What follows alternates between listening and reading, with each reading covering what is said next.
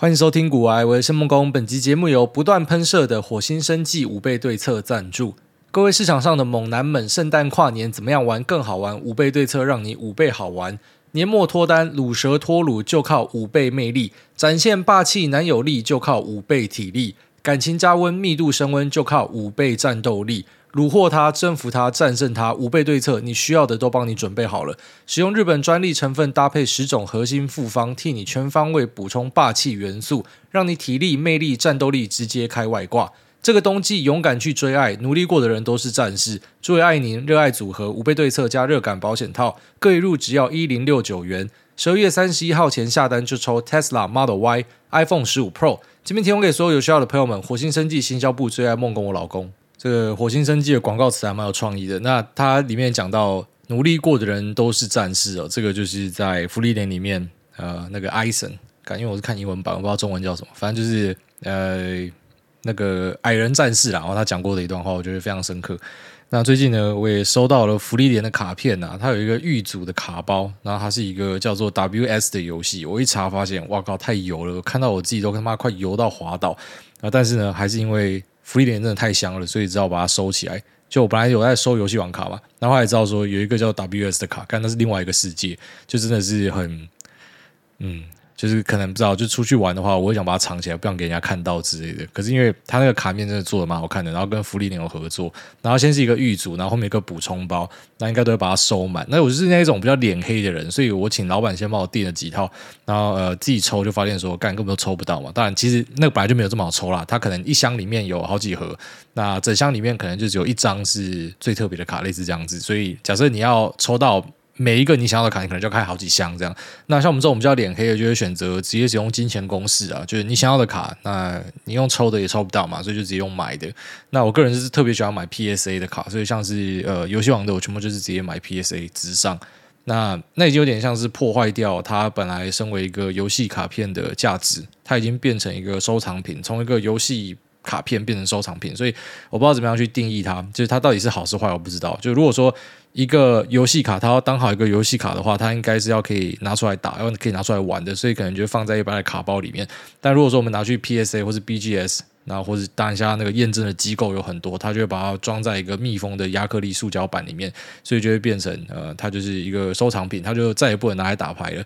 可是我就想说，可能是因为。知道，就从小就很喜欢这些卡片，所以像我那个福利莲的卡包，我这边拆的时候，那我爸看到，我爸说这什么垃圾，然后我妈直接跟他说：“你不要碰他的东西，他从小就很喜欢这样子的东西啊，你要看不懂的你就不要碰，你不要动啊，你不要动，叫我爸不要动，因为我爸想在那边乱摸。”那对我，我觉得就是从小有那样的一个执念呐。那我应该在之前游戏王卡的呃收集热度最高的那段时间，我跟大家分享过，就是小时候我看到一些小朋友，然后他们有一些很屌的卡片，干都不知道他们怎么会有这么屌的卡片。然后以前小时候还会互相歧视，哦，你那个不是正版卡哦，不是正版卡不能跟我们打哦，你那个是中文版的卡，那个是什么韩国版的卡不能跟我们打之类，反正就是有很多。啊、有的没有的那种小朋友的潜规则。那最有钱的小朋友的卡片呢，就是他带来学校，然后大家都会想说：“哎，可不可以借我看一下？”然后还有那种白痴，可不可以放我这边一堂课？就是他好好的把玩，然后放在抽屉里面一直看，然后看一堂课之后，然后再还给人家。以前那种小学的时候很多这样的东西，什么妈薯条可不可以借我吃两根之类的，那种中午你妈送麦当劳，你就是班上的神啊。啊，所以小时候的那种生活是还蛮单纯的。那我觉得就是有留下一些印象吧。就小时候，当然我们家也不是说什么妈清寒啊，我们家就是还不错啦。那你知道，就公务员家庭嘛，所以也也不会说真的太差，但是也不会到很好了，就是一般可以过得去这样子。所以我妈当然也是会买玩具给我，只是就是没有办法跟那种妈的富家子弟小朋友那种一堆很屌的卡比较。所以长大之后就想要去弥补那个空缺。我真的想很多东西，我都会试着用那种心理上的东西去解释。就会看懂很多事情啊，就是你要弥补那个空缺，所以你妈你收一堆卡片，你也没有真的要玩，你也没有真的要打它，你就是觉得因为小时候我没有，所以我现在要把它收起来。那呃，芙莉莲的卡片呃，就非常感谢那个猫脚印丰源店哦，一个也是我们的听众。应该是他的老板吧，就是他真的对我超好的，那一直给我更新，像他最新有什么东西，然后本来要送我，我就是坚持说我不收呃人家的那个赠礼啦，然后就如果是我想要的东西，然后人家说要提供给我的话，我是一定要付钱的，就是我没有办法去收人家的赠礼，但是非常感谢他，帮我先预定好了，然后也帮我收到了就是我想要的一些卡片，所以下个礼拜可以到，我就觉得还蛮高兴的。所以你说这卡片可以干嘛？不知道。其实我觉得买卡片真的是一个那个很蠢的事情啊，就是你心理上很爽，可是实际上你就知道说这个就是变成一个。有点类似这种呆账啦。啊，你会讲说，妈的，我的卡片有一个价值在那，但我跟你讲，你真的喜欢某个东西，你不可能卖掉啦，除非你今天可能是。不知道，真的走投无路，然后你可能会拿出来试着去变现，还不一定可以马上变现哦。那个流动性不一定会很好，除非一些那种非常热门的卡片。那你就是变成那个东西，就是一个呃囤在那边，然后看起来食之无味，弃之可惜，可是摸了又很高兴的东西。就是你拿钱去换收藏品是很蠢的事情啊。所以我真的是会建议大家，就是不要收藏任何东西。你只要踏入收藏的坑，干你就完了，你真的就完蛋了。然后虽然我自己没有真的收藏很多东西啊，就我就游戏王卡嘛，然后可能像那个。球棒的时候，呃，非常非常热衷打棒球那段时间，我也是把就是各大品牌，然后一些什么限量的、定制的，就全部都把它收满。就是我是有那一种直上魂的人，然后你就会发现，就你这样做，其实就是那种钱太多没地方花的感觉。也不是说这个钱很多啊，但就是不要这样浪费钱了啊。所以我会建议大家尽量不要踏入收藏这个坑哦。那收藏的坑很可怕的地方在于说，有些人收藏东西，他不是一套就好，他会觉得。就是假设我朋友要跟我买，或是他要跟我拿，或者我要送一个我觉得干非常投缘的人，我不希望把我自己的收藏送给他吧，所以他会帮自己找一个借口，就是那我要收两套。那我现在会觉得说啊，一套我要自己看，一套我要收藏，那一套呢，就是可能我刚才前面讲的，你要可能要送别人或者卖别人，收到三套。很多人疯狂就是这样，他就会把东西收好几套。那像我自己，福利连漫画也是好几套，就是那种嗯、他他前面有送赠品那种精装版，就是后面就不会再出的那一种。我也是收好几套。我老婆问我说。你要这么多套漫画干嘛？干我也讲不出来。但其实算起来我还好啦，就我身边有一些比较疯狂的朋友，像那种收漫画收到，干那整个房间满满的，全部都是漫画啊！他那种台北市精华地段，我说你知道你这边一坪多少钱吗？拿来放漫画哦，你妈的，你跑去租在什么外面一点的地方，然后放漫画可能都比较值得。干你这个地方这么贵，然后你拿来放漫画，我觉得好像蛮可惜的。但其实大家开心快乐就好了，所以就呼应到上一集了。你就说很多这样的行为，那收藏就是没有意义的嘛，或是其实。严格上来说，你狂吃美食也是没有什么太大意义嘛。反正妈，你吃一般的那种 seven 的加热东西，那也是蛋白质、淀粉啊，也是脂肪啊，就是你什么都有啊。那你干嘛吃到很贵的？反正你他妈的隔一天之后不就拉出来？我觉得这种人生体验啊，所以这后面会试着去把自己的脑袋转化成，你就在买一个人生体验啊。你可以活多久？你他妈你还剩下多久？而不是你还剩下多少钱？是你还剩下多久？所以有时候我觉得，如果我们人可以知道自己还可以活多久的话，超赞。就是我们的资源会非常有效的去分配。妈的，我一个月后就要挂了之类的，我还要卖神经病给你存钱投资哦。妈，我一定赶快把钱花掉。但最大问题就是我们不知道什么时候自己会挂掉嘛。那最好的状态当然就是你知道你什么时候大概会挂掉，然后或甚至是你可以自己按下那个关机键，不要说什么干那么六十岁突然中风，然后躺在那边躺到九十岁才挂掉，那就非常痛苦的一生。那如果你知道你自己的人生，我觉得说只剩下五年的话。那说不定你就会知道说，哎，我的一些收入啊，那我的一些投资的利得啊，是不是应该要拿出来，让自己或者家人都有更好的生活？那或者是妈的，我拿来买一些游戏王卡，我知道它变成一个那个死钱呆账，因为我不可能把它卖掉嘛，我就是囤在那嘛。那你真正的藏家，真的喜欢的人，你不会卖的啦哈。但是爽，我摸到它，那个心灵上的满足是很高的。那反正你也不知道自己还有多久的时间嘛，就是好好的享受每一刻啦。所以这也是呼应的，就是可能上一集的 Q&A 有一个。呃，朋友问到他什么四万多薪水，要不要怎么样这样换取五六万的什么的？然后我刚刚讲说，快乐最重要，真的是近年来很大的一个体悟啦。我觉得是随着年纪增加，你才会慢慢的去看懂很多事情，然后你就会知道说，呃，反正呃赚钱有数啦，生命要顾啦，还是要好好的照顾一下自己的身体啊，不要搞到过劳啊或什么的。那可以赚多一点，当然就赚多一点，只是你要拿什么东西去换的时候，你要好好的评估一下。那有些看起来是乱花钱的东西，像早其实我的兴趣算还好，就是我只收这样的东西，我真的觉得我还好。就有些朋友那很疯狂的，好几台车，还要为了车去买车库。那我觉得最好笑的就是他们收的一些车啊，那个车其实并不是说什么超贵的车，那就是一个某某老车，但是因为。我在想，那可能一样，那种小时候的情怀。还有我他妈情怀是游戏王。他小时候看到一些车，他觉得超帅，然后他就是想把它收起来。然后他为了这台车，他要去买一个超贵的车库，或者说他要去租很多的这个车库，然后就为了放他这些车子，就就一样，他就是一个这个舒服跟爽度啊。虽然家人朋友一定不会支持啊，干嘛不拿出来花掉？干嘛不带我们出去玩？不过就是有些那种满足感，只有自己知道了。然后反正就是好好的去珍惜跟享受自己的生命啊。这边跟大家呃分享一下。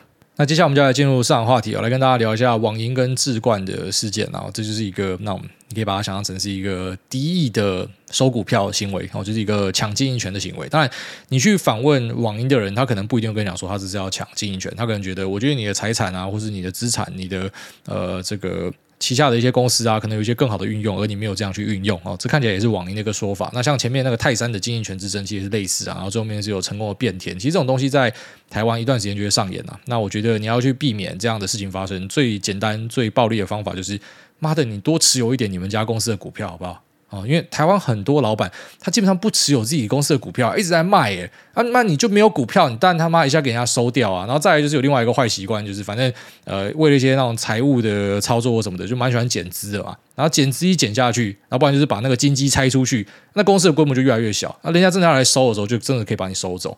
好，这个跟可能我们在美国这边看到的状况就有点不太一样。就美国这边你会看到，然后那种大企业哈，飞轮就是就像说亚马逊那种飞轮，它下面有很多东西嘛，那同时在里面转，然后让这个企业越来越大，市值越来越高。那台湾这边不是啊，我做大之后我就把东西拆出去，什么小金鸡很多是这样子，所以就会变成呃，在市场派的眼中呢，有时候会呃有机会可以去切进啊。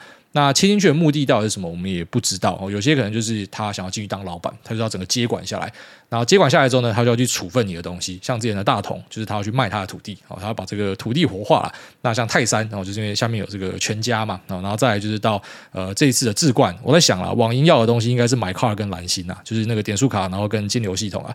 那但他不一定是要整个拿下来，他可能就比较偏向那种华裔的方式，就是他那时候有去入股橘子跟华裔嘛，他可能就是一种那种嗯。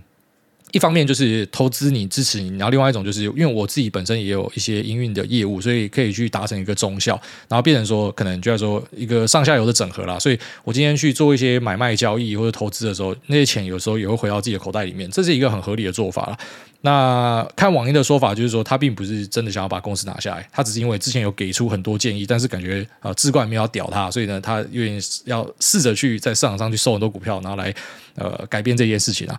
那反正，在我们看来，这个东西的操作方式都是一样的。只要你看到有经营权之争，就是去抢股票啊，这个就是一个很简单的做法。但是以这次案例来讲，我自己是没有上车啊。可是过去是有做过几次这样子的案例。反正只要大家要抢经营权的时候，该怎么样抢啊？就是可能第一个去找一些呃，以泰山来讲，就是可能里面的某一个亲戚啊，那他。不要这个股票了，然后公司里面那种家族又没有谈好，说什么大家签某个约，你要卖只能先卖自己人什么的啊，他直接把你那个股票给干走或什么的，然后就他私下就把它给给卖给别人了。那这是一种，就直接去找大股东谈。那另外一种就是直接在公开市场里面去抢。所以只要是在公开市场里面去抢的时候呢，一般就会变一个标股。因为你就想他需要大量的股票在短时间内，他只要发动这个攻击之后呢，就是呃，他就必须要赶快在他呃。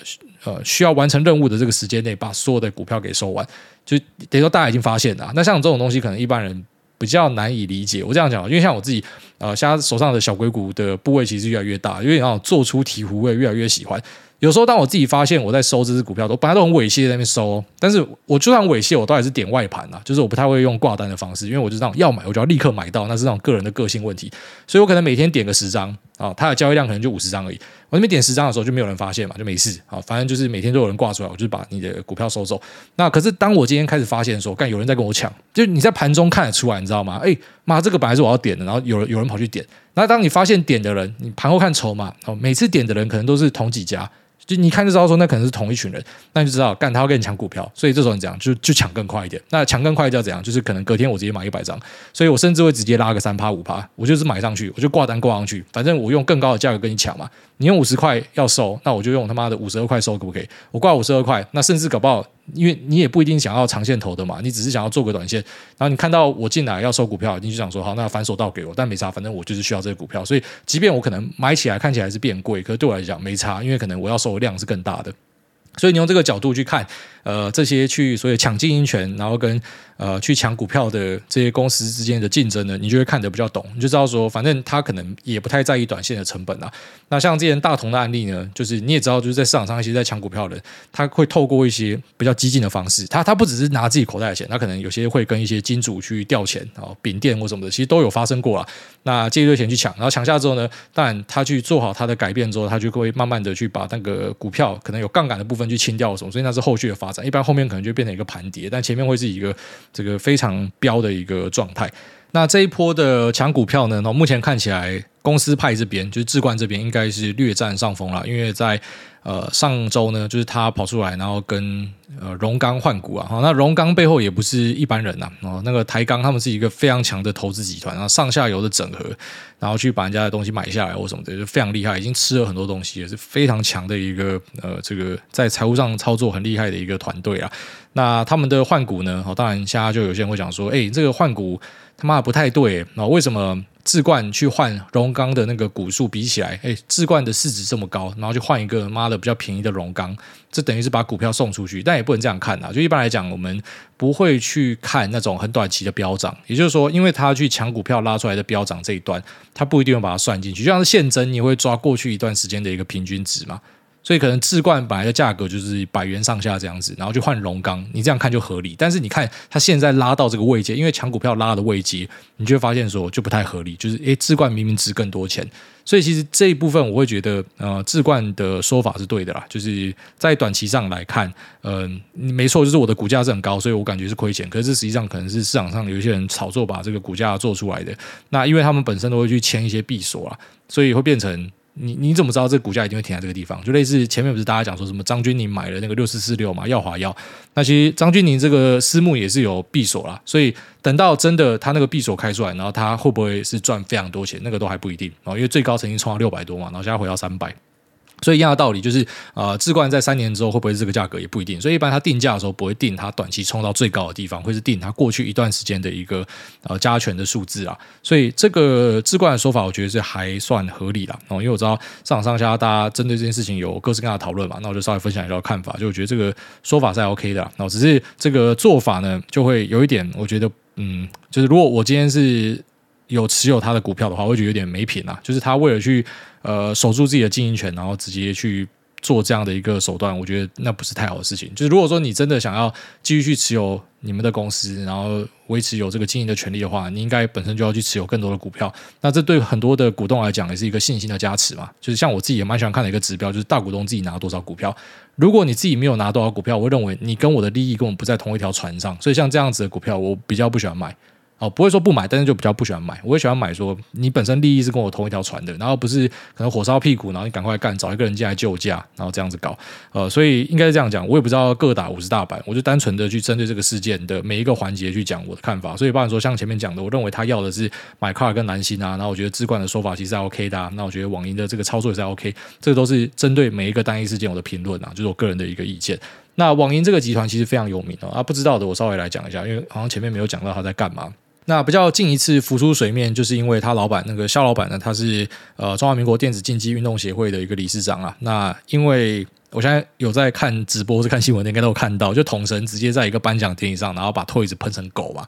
然后喷完之后出来讲说来做效果，我自己觉得当然做效果可能是一半啊，真的想喷也是一半啊，就真的就想把人家喷烂这样。那很多人就觉得很过瘾。那退职的支持者当然觉得说干嘛这个死胖子不要冲三小，妈黑几皮什么小的。那其实这两个人我觉得都还蛮不错，就还蛮喜欢的。简单讲就是我已经讲过很多次，我对于这些所谓网红或者说呃艺人的观点哦，就是我根本不在意你他妈私德是怎么样。你要吸毒吸要死，你要嫖妓嫖到他妈的老二上都是菜花，不干我屁事。你就是来提供我娱乐的，所以这样讲其实好像我们很坏，但我这是真正的想法。我根本懒得屌你，实际上在干嘛？因为我们要娶你，我也没有让你当我儿子的家教。所以你们越好笑越好玩越夸张，做很白痴的事情，甚至给人家抓去关，我觉得是赞，然后帮你按一个赞。所以重点就是我要有那种被娱乐到的一个感觉啦，所以我就可以非常理解哦，那个肖董就是他在。他脸书上有发一个那种公开声明，就是他讲的那种，我是完全可以理解，因为他可能真的没有想这么多。因为如果是我，也不会想这么多。就是我自己是这样想的嘛，对不对？所以我我我看到这种闹剧，我觉得超好笑，超好玩。所以我可能私下要跟朋友，假设我们今天办一个闭门的话，啊，那我们就会这样子办，因为很好笑，很好玩嘛。可是如果你今天要办一个公开的，你就要知道说，因为来的人很多，所以有点像是我们节目的定位，你知道吗？就一开始我也真的会讲蛮多那种，真的是。很贴很贴市场，可是为什么后来不讲这么多？因为你知道来的人不是每一个都懂你们在干嘛的。那它也会对你造成一些影响。那当然，有些你会讲说，反正你不喜欢你就滚嘛。只是你最后面会发现说，有些也是你需要在意、你需要喜欢的人。哦，所以呃，他们的意见你也要把它考虑进去。所以节目就会开始调整出一个可能比较中性一点点的，往中性靠的一个方向。那我觉得这个办活动的道理是一样，就是我们可能觉得这样子很好笑、很好玩、无伤大雅。可是你就知道，有些人会在意嘛。我觉得来说，来的人不是每一个都像我们这种，就是觉得好玩就好的人。他可能是一个妈妈。哦，然后这个妈妈不知道跑去哪里给哪个老师洗脑，说：“我跟你讲，小朋友要打电竞，就 要成为电竞选手。”然后他就很认真要去培育他的小朋友打电竞，然后就买一台电脑给他，然后他甚至还找一个家教给人家骗钱，找一个家教去教这个小朋友打电动，就觉得嗯，怎么讲，很多运动跟电动的。呃，天分可能是八九成以上啊。哦，那当然，那是题外话，我们先不讲。反正就是说，他花很多资源要去培育这个小朋友，然后想说，哎，我带你去看一个颁奖典礼，然后看到一个假抖音啊在上面。那虽然这个小朋友的价值判断跟是非的选择可能已经成熟到，就他也知道，呃，就是这个人他有一些案底或者什么的。那实际上呢，呃，他。这是两回事，好，就是他他可能会有办法去辨别了，可是对于家长来讲，他就不高兴了嘛。所以你总是要去照顾这些啊、呃，不管是电竞选手或是电竞选手的衣食父母们，他们怎么样看？所以你出来办活动的时候，可能就要更加小心。我觉得这个真的对我来讲是一个警钟啊，因为是我的话，可能也会犯一样的错，就是会觉得没差，然后什么差别，反正好笑就好。那就是因为这个事件，所以他跑出来讲话，跟大家就知道，那这个呃肖正豪呢，他就是。网银的老板啊，那在他本身也是有投资电竞队伍，叫做闪电狼哦，Flash Wolves。那一样有在看电竞直播，就在打电动，可能就知道。但我们听众可能多气氛仔不知道，所以就稍微提一下，他是一个呃电竞队伍啦。之前有打很多的赛事跟很多项目，然后现在好像只剩下传说哦，只要传说对决，然后其他都收掉。那最高的时候，我记得我看过报道，还是一些说法讲说，一年要烧掉四千多万呐、啊。所以非常烧钱啊！其实会去投资电竞的，我觉得都是有一点梦想，有一点理想，然后实际上可能他们多少也知道这个不太会赚钱，因为像是可能自己喜欢这个东西就会投。那我自己会觉得说，你要去持有电竞队伍，最好就是你可能是某个 PC 或者说 NB 跟手机的品牌厂之类的，好，那你就当成是一个行销的费用丢出去就算了，是这样。但是要回收应该是非常困难的啦。好，就算你打了一些区域的比赛，然后跑到很前面，应该还是非常困难的。早期的话，可能 TPA 好达到 S Two 冠军，那有很大的一个经济效益。可是随着加赛事越来越多，我觉得大家分食有限的资源，变成其实大家可以分到的东西是很少。所以这个地方就像是呃一个那种钱坑一样，就是你只把钱丢进去，然后你很难换来实质的回报。就除非你本身是有在经营其他品牌，你当成是行销，然后这个行销的他妈的那个投报还算不出来，但没关系，就是你可以说服自己说是行销，它可能比较合理。但如果说你是单纯的想要去经营一个事业的话，我觉得投资电竞啊，或像是啊投资什么网红直播带货啊，其实都不是太好的生意。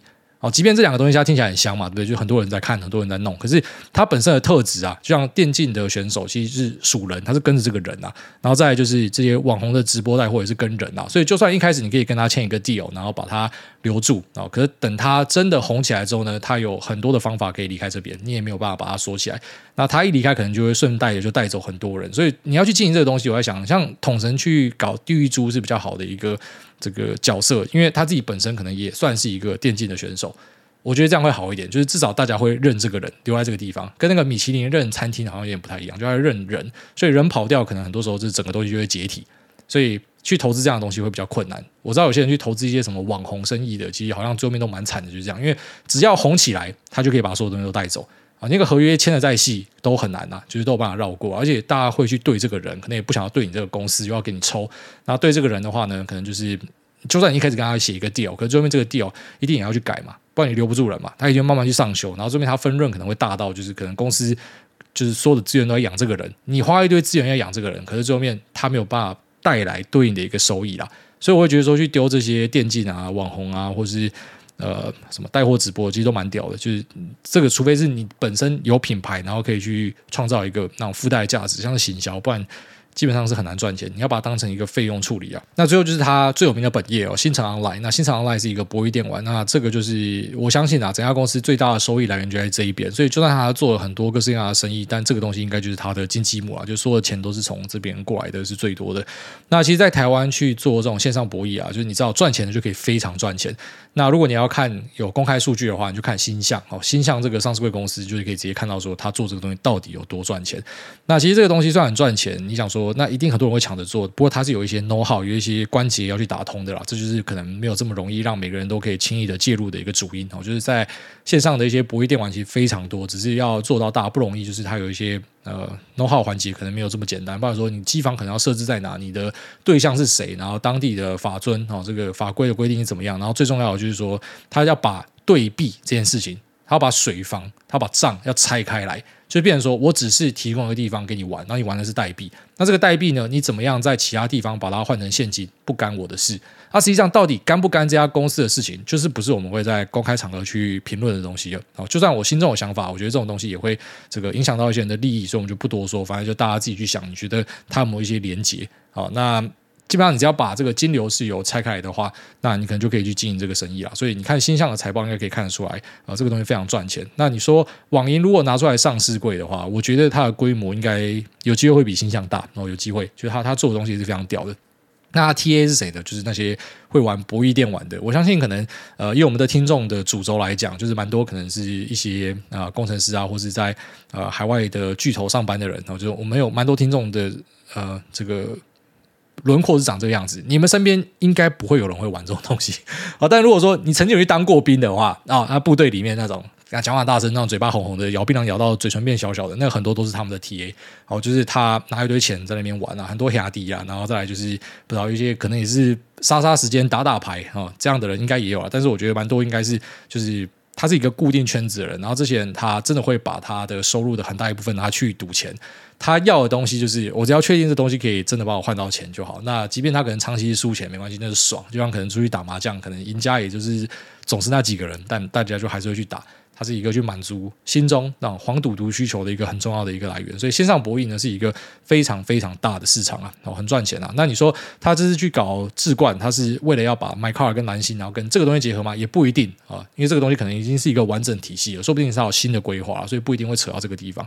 所以到底怎么样去搞？然后这个我们没有办法去做太多的得知，不过就稍微的跟大家介绍一下这家公司的一个背景。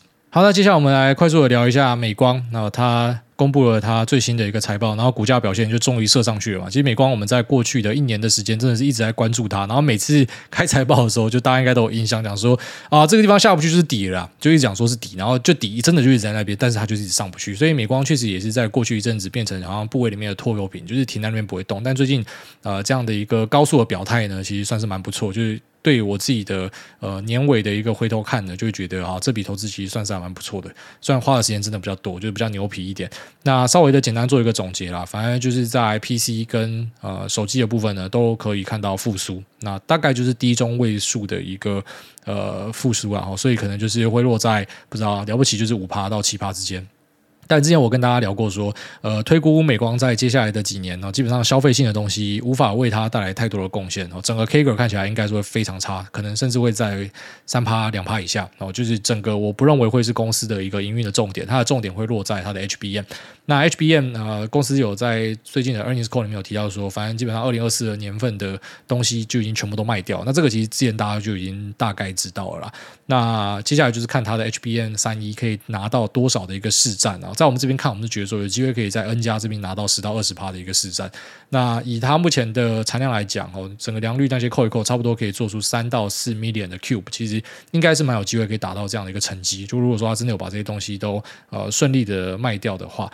那还是稍微再来聊一下 HBM，它到底目前会不会成为一个瓶颈这个话题哦？之前我最早是跟大家讲说，我认为它有机会变成一个瓶颈，我就是等到各家东西都放量，那并且要到的 HBM 的呃那个 GB 数是越来越高的一个前提之下呢，那可能就会变成这个东西会缺啊。但后来又跟大家分享说，因为我们毕竟不知道海力士跟美光它实际上的产能到底是多少，哦，这个数字是比较不透明的。那公司本身也没有太多对外讲，所以你只能够从一些研调这边的数字去。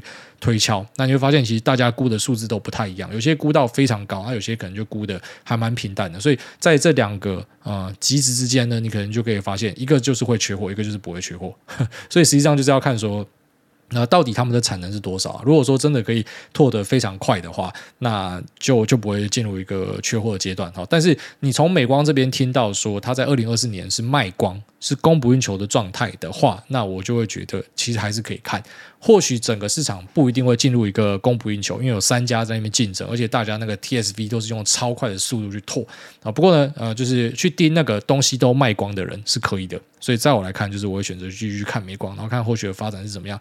边稍微简单跟大家做一个 update 啊。好，所以就是说，呃，这也可以呼应一个东西，就是我们之前会聊到说，到底市场是。对是错这件事情嘛？那请问一下，市场到底是对是错？然后前面可能美光开财报的时候，那股价都不会动，都躺在那边，然后大家说市场永远是对的哈，所以这个你看股价不会动就是没有用，就是没有人要看，但是它涨啊，哦，只是就是这个效率的问题啊。所以其实有时候要勇敢的去站在市场不效率这一边，就说你有两个选项啊，一个就是你单纯的完全相信市场是效率的，所以你就是看到红 K 就追，你就跟着资金跑啊，这是一个做法。另外一个做法就是你可以稍微的接收一点不效率，可是这个可能可以带来还蛮不错的报。报酬，但前提就是你可能对产业、对一些周期的认知都要蛮高的，那甚至会有时候看起来像是内线，就是干你怎么知道这个地方是底？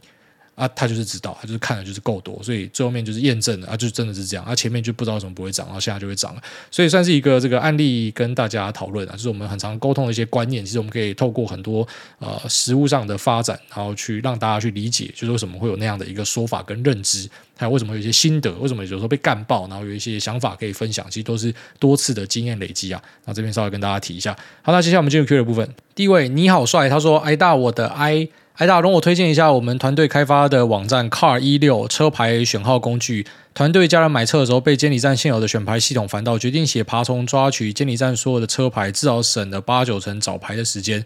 虽然大感觉会因为麻烦不想选车牌，不过还是推荐给您换 Model X 的时候可以试试看，网站完全免费。你只要找 car 一六或者输入网址 car 一六 .com 就找得到。那最后感谢挨大，祝您天天开心，新车跳上第二只秋口，爱您不要啦，真的不要太多狗。那他讲没错啊，就是选车牌还蛮麻烦的，所以我是不会想要选车牌那种没错，但还是有叫我选啊，所以我就有点进去，然后。我一看你讲，我就知道说你真的有解决一些痛点，因为就变成我要点什么台北监理所，然后什么士林，然后一个一个选嘛，然后去选你要的号码。就跟我讲说你去选你要的号码，然后最后面我切了三个，我就发现说，因为你要选号码，你要输验证码，怎么就干，真的太麻烦了，所以我就直接选台北，就是离家近的。因为虽然也不是我去领，但我想说啊，就台北，然后随便挑一个号码，就这样就结束了。但如果说有这样的工具的话，对了，我确实是会想要试试看。下面一位石榴姐零三一，他说。拜托选我选我挂号举手，哎大大大您好，最近才刚成为您的小粉丝，我有一个好朋友 YTY 非常喜欢您，他十二月十七号生日，希望可以祝他生日快乐，爱您挂号。虽然已经超过十二月十七号，但我还是会继续留言到您念到我。好，那祝这个石榴姐零三一的好朋友 YTY 十二月十七号生日快乐，办事不利哦，已经隔了一个礼拜了。下面一位招来寒雨，他说男人可贵，跪下来的跪。五星吹捧，诸位安安，能够请诸位开示一下，今天 all in，明天发财吗？那顺便想问一下，诸位期货转仓是挑一天良辰吉时杀进杀出，还是挂着价差单随便吼起？那我先猜是价差，因为我懒也都用价差。那有建议哪个时间转仓比较好吗？感谢诸位。呃，首先。今天 all in，明天发财没有啦，不要去信这样子的东西。那个是我们有时候就是听到很多那种白痴提问，就直接跟他讲说，那你就赶快说哈，就像是好，你赶快去死一死算了这种感觉，尽量不要去随便做这样的事情啊。然后再来讲说转仓，要看你说的转仓是什么。如果你今天讲的是台子期的话，呃，台子期就是反正你在结算前转会比较好。但我没有经过很多数据回测，我觉得自己转了几年这样看下来，我觉得呃。结算前转，有时候可能会转到一些很爽的点差。那那如果是股期的话，就比较还好。股期的话，可能就是不知道，有时候可以提早转，我觉得提早转。因为如果说又刚好有什么出圈息的话，你会发现说你转过去变正价。因为现在很多会用这个股息来帮客户啊做一点这个税务上的调整，所以呢，呃，就不一定可以转得到很好的价格啊。所以我觉得那个都是要实际去看是怎么样。那但是我觉得以子期来讲，在结算前转还蛮喜欢的，就很多时候会转到可能我发现整个月最大的一个价差。那股期的话呢，可能就是要注意一下，要闪那个出圈息的时间。所以如果可以提早转，就提早转是没有关系的。好，下面一位新梅尔不吃辛拉面，因为他是龟仙人。香月启低，晋祠何真。诸位晚安，我是香香。要是能够娶谢梦宫，别说为爱走天涯、走天线，我都愿意。请问哪里可以抽号码牌？送主委零食跟酷东西？问号。发现艾泽跟主委不能说是毫无关系，只能够说是一模一样。尤其那茂密的胡子遮挡了脖子。我家养了四只猫咪，还有一条宠物蛇，但是人受鼠患困扰。有什么好方法呢？发现秋口无所不在，那主委会怎么处理沙发跟衣服上的狗毛？会不会有厂商广告宠物毛处理器？呃，首先他妈的，现在是什么年代？为什么家里会有鼠患啊？到底是什么年代？为什么家里会有老鼠啊？然后如果是那种什么很乡下的地方的话，不知道可能放个捕鼠药或什么小的吧。就是干有老鼠很扯，很久没有看到老鼠。呃，在一些蛮神奇的地方会看到，像像罗马就蛮多老鼠的。我每次回我岳母家那边，然后就会感觉看到很多老鼠，很屌。他们路上很多地方都是老鼠，就他们真的不知道不知道是怎么样，妈一堆料理鼠啊，而且很大只很肥。然后在台湾的话，比较少看到那种老街的呃。那种饮食街、那美食街，很多卤味那种地方，有时候会看到一些老鼠，可是其实也没有很大只啊，所以不知道哎、欸。干，你有看过猫咪跟蛇是怎么样弄老鼠吗？我相信你看过，你也不会希望他们帮你抓老鼠，因为他们其实蛇我觉得还好，但猫咪它其实是把它打烂然后抓爆，所以干很恶烂的。我觉得你还是用比较那种呃科学化学的方式去处理会比较好。那再来讲说呃狗毛怎么样处理？其实我觉得就是释怀啊。然后一开始会想要处理啊，就是会买那个粘毛的那个小卷卷啊，然后出门前刷一刷什么的。后来就放推了。好，那一些床单可能会挑那种比较不会粘毛的，但现在也就放推了。反正基本上就是你只要养狗养猫，就是到处都是毛啦。猫可能短毛猫还好啊，但是如果是长毛一点的，然后是狗狗，大多数我觉得就像秋狗，它其实是土狗嘛，然后不知道混到什么有点卷毛。那理论上应该是比较不会这么掉毛，可它掉的毛量其实还蛮多的。那像自己身边朋友有些是养那种短毛的，也是会掉很多毛啦。所以我觉得你就接受你身上会有一些狗毛，就这样吧。那再来讲说会不会有厂商广告，不知道有来找的话再看。下面一位 J W K N S U A B V V A L A P P A M，他说怕输钱的 ETF 定存仔。五星留言测试 EP 三百开始加入的听众，希望可以被念到。两三年前初入股海，跟风玩了航运，输了一堆钱之后，从此买大盘 ETF 金融股，每年领股利。那现在看来损益很漂亮，感谢当时自己有认清现实，找到符合自己懒人投资法。感谢来大制作优质的节目，可以让我在家上班的时候当薪水小偷，祝全家平安。那最后也可以帮我祝女神八 z z 赚大钱吗？看他在脸书分享输得很惨。不用担心他啦，他就跟那个 Love GG 一样哦。Love GG 不知道大家记不记得，因为现在比较低调了。他在二零二一、二零二二为我们带来很多很震撼的表现哦。那基本上像这种呃，整天都有钱可以输的啊，然后整天都反指标反到很准的，我觉得他们其实在经历一种自己跟自己呃人生的一个拉扯，就应该是拒绝相信自己怎么会这么衰，可是自己就真的这么衰，然后到某个程度就有点自暴自弃，要出来毁灭世界。所以像 Love GG 就在美股前一波高点就转大盘。呃，杠杆嘛，因为那时候大家都讲说大盘杠杆是一定会赢的，然后它也杠下去之后就直接整个爆炸，然后到现在它有一些杠杆那种，虽然不是全大盘，就什么杠杆半导体，就至今都还没有回本啊，所以那个杠杆商品真的是，呃，除非你是持续投入了，不然有时候你压在高点哦，听人家讲很好去压，有时候那个可能也会受到蛮重的伤啊。那我觉得女神八 G G 跟呃 Love GG 应该本业都还蛮不错啊，我觉得这有点像他们的手游了，你知道吗？他们在玩气氛的，所以不用担心他们。好，下面。佛瑞斯刚他说他妈的留言留不到，癌大你好，第一次留言有两个问题要请教。一，癌大有没有看过《阿甘正传》这部电影？第一次看在高中，每一次看完都有不同的体悟。癌大如果有看过什么，如果有看过有什么感想吗？那第二，请问癌大有没有看过科斯托兰尼的《一个投机者的告白》这本书？有什么心得吗？最后祝癌大、Lisa、诺亚一生平安。二零二四绩效大报社啊，非常感谢《阿甘正传》，就是不知道年轻一点看的时候会觉得嗯。是一个很励志的电影，然后年纪大一点看就会觉得说那个女的真的是一个干你娘妈的，不要讲难听的话啊，反正就是很很不好的人呐，就会觉得那个女的真的是干很糟糕，就是我现在的想法是这样子。那再来有没有看过？这个一个投机者告白有看过，那算是一个那种股市经典啊，可以了解看看的。你可以了解蛮多，可能在市场上大家的心里在想什么，然后对自己的心性也会有一点帮助啊。但它比较偏向是那一种，就如果你是短线仔的话，看应该会蛮有帮助的。如果你是买 ETF 的，看你可能不知道在干嘛。好，那下面一位普通熟女，她说熟女都爱你。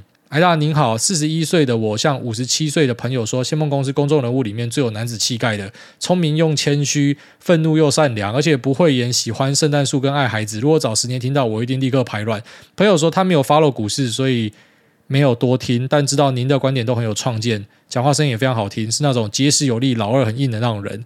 啊，这个一定不是熟女，这个一定是哪里的肥宅，他妈的，然后穿着那种汗衫，wife beater 那种，然后腋下黄黄的，然后坐到电脑前面留言，然后自己一直留言一直笑说，哈哈哈，这一定很好笑，这一定不会是熟女，这一定是男的。下面一位，哦啦啦啦啦啦啦啦啦啦，他说越烂越喷是真的。哎，大好，先祝圣诞快乐，全家平安，儿子年年开心。过节日，小外大最近选股总是大方向对，最后选到不涨反跌的心态如何调整？例如网通概念，还有挨大前面提过的射频相关，其实都是我自己早就有布局的。我选股倾向找股本小、毛利高的布局，那但最近反而喷毛利差、股本大的东西，尤其 RF 射频更是二选一选错，心态上有一点累。难道市场有时候真的就是这么肤浅吗？还是我自己太自作聪明的？RF 射频就讲那个四九六八是不是？然后你选到另外一个东西，其实。诶，OK，好，其实这个就是很常见的东西，就是我们讲说，就是你看好某个大方向，然后你最好就是呃，你压你最喜欢的东西，然后可能另外一个你没那么喜欢也买一点，因为很常是这样，就是看大方向跟看族群，其实我觉得比看对个股容易。然后个股其实有可能最后面真的证明你是对的，举例来说，你看好的东西，它的营收跟获利真的开得更好，但是它股价就是没有涨。那这样子的东西看过太多了，因为不代表营收获利好，股价就一定要反映的很多。其实股价最后面还是回归在呃多少人愿意去买这支股票，它是一个供需所造成的影响。但我们相信说，如果公司真的好，它长期就是会往上，这个是肯定的。只是你要去看什么短期几季、一年内，然后谁喷比较多，很多时候它不一定跟基本面有关系，甚至是完全脱节的。哦，但是呢。会涨的东西多半就是在市场上，第一个题材有，然后营收获利真的有进来，只是不一定进到这个东西，所以我才会讲出那样的一个说法。一样，这个都是大家自己要下去体会才会懂为什么我会讲说，就是你压呃族群比压个股容易很多，所以你不喜欢的你要买一点，然后或像上一集还上上集 Q A 有讲到，就是一般呃他不是给我两个选项吗？一个是什么财务都很好，成长都很好，然后另外一个是干感觉让亏转盈也没有很好的，然后我就跟你讲第二个最会喷，因为这都是血跟泪所带来的一个教训啊。然后，当然，其实如果你是心性比较好一点的，你就呃相信自己的判断，慢慢蹲，你可能长久下来也都会赚钱啊。但如果你会看盘，你就会痛苦，因为很多痛苦都是比较而来的。其实痛苦都是比较来的啦，那个。辛苦啊，舒服啊，啊，还是什么赚多赚少，那都是比较啦。就如果说大家都很惨，你就不会觉得怎么样。但如果说有人很好，然后你的东西没有动，那即便你的东西其实也是有动，只是没有动那么多，你就会觉得很不舒服。所以看盘所带来的代价就是这样。那你要去解决的话，就是我前面讲过很多次，那你就是可能都买一点，你最看好的买最多啊，然后承担这样的一个结果。其实这样子应该是比较好，因为看对族群，我觉得比看对个股容易很多。好，下面一位三花米浆喵喵喵，他说是中年社畜，不是中年社出。哎，大安最近一直在看双北为主的房子，希望可以找到总价两千万内不错的物件。那目前的投资组合加起来大概是有千万。想请教，如果是哎大会投入多少当自备款？贷款多久？会这样问的原因是因为如果用最低自备款两成，大概四百万左右，可能就要贷款一千六。但因为这三四十年来是一个降息循环，但接近二十趴到现在的超低利率水位。哦，从接近二十趴到现在超低利率水位，未来的三四十年是否有可能会是一波升息循环？就算投入大盘 ETF，会不会三十年后勉强打败通膨，结果输给利率？想要请教癌大的看法。那最后祝癌大绩效继续创高，Lisa、诺亚平安健康，秋口继续干你娘，还有希望可以和癌大当邻居。OK，那也祝你买房顺利。那首先呢，房贷很多人有一个迷思啊，然后就是很多人在炒房贷的时候，就是一看就知道说可能不知道，连了解都没有了解过，更不要提说有去买过房。就是呃，房贷是可以提早还的。这样就讲完了。啊，什么你不喜欢四十年、五十年、六十年，那你就不要借四十年、五十年、六十年，就提早还嘛。然后你不喜欢利率上涨，那你就提早还嘛。它是可以提早还的哦。所以大原则就是可以借多少就借多少，一定先借爆。这个是就是如果你是懂财务操作的，像你是有在做投资，你一定懂我在讲什么。就是现在利率低，你他妈你一定是把它借爆嘛。那如果这边发现说是呃开始有利率上的压力或什么的，你再还就好。因为以你的案例来讲，是你是有这个投资的部位的嘛。你只是要把投资部位拿东西出来嘛？那我觉得以台湾目前升息的角度来看啊，基本上你可以想成说，美国的联总会就是台湾的正二啦，台湾央行的正二啦，是这样，就是他们降也降超快，升也升超快，然后台湾就是把它平滑化嘛。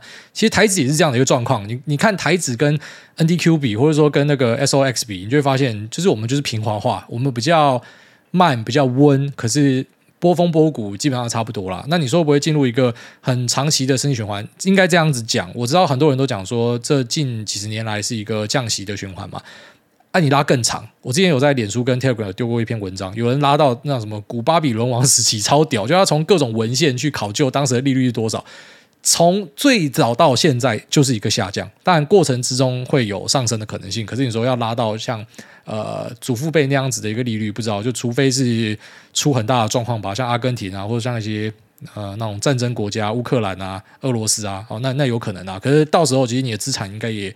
呃，不值多少钱啊，那股票甚至是直接关起来了，就是一些那种特殊状况会这样啊。那长期来看，我相信利率是会持续的维持在一个低档，就是它应该是不会拉得太高。那如果说你觉得会，那你当然你就是把呃钱先还掉没有问题啊。啊，只是你要知道说这个升息也不会是光速升息啊，所以你可以抓一个那种类似光谱的感觉哦。当你今天发现呃，就在说利率拉到什么三趴四趴，开始觉得股市这边有一点压力的时候哦，感觉好像赚不赢这个利息，你就还钱啊。那时候就去还钱啊，而且说不定到时候干台湾房地产一个很靠背的点，虽然我们不是那种房地产死多嘛，那你也知道，就是我本身没有在投资房地产，呃，我就是一个房子自己住而已，所以我也不会再去买其他房。但我我真的在呃台湾持有房地产的心得，然后观察身边的朋友是，干你什么都没有做，你房价一直涨，不懂。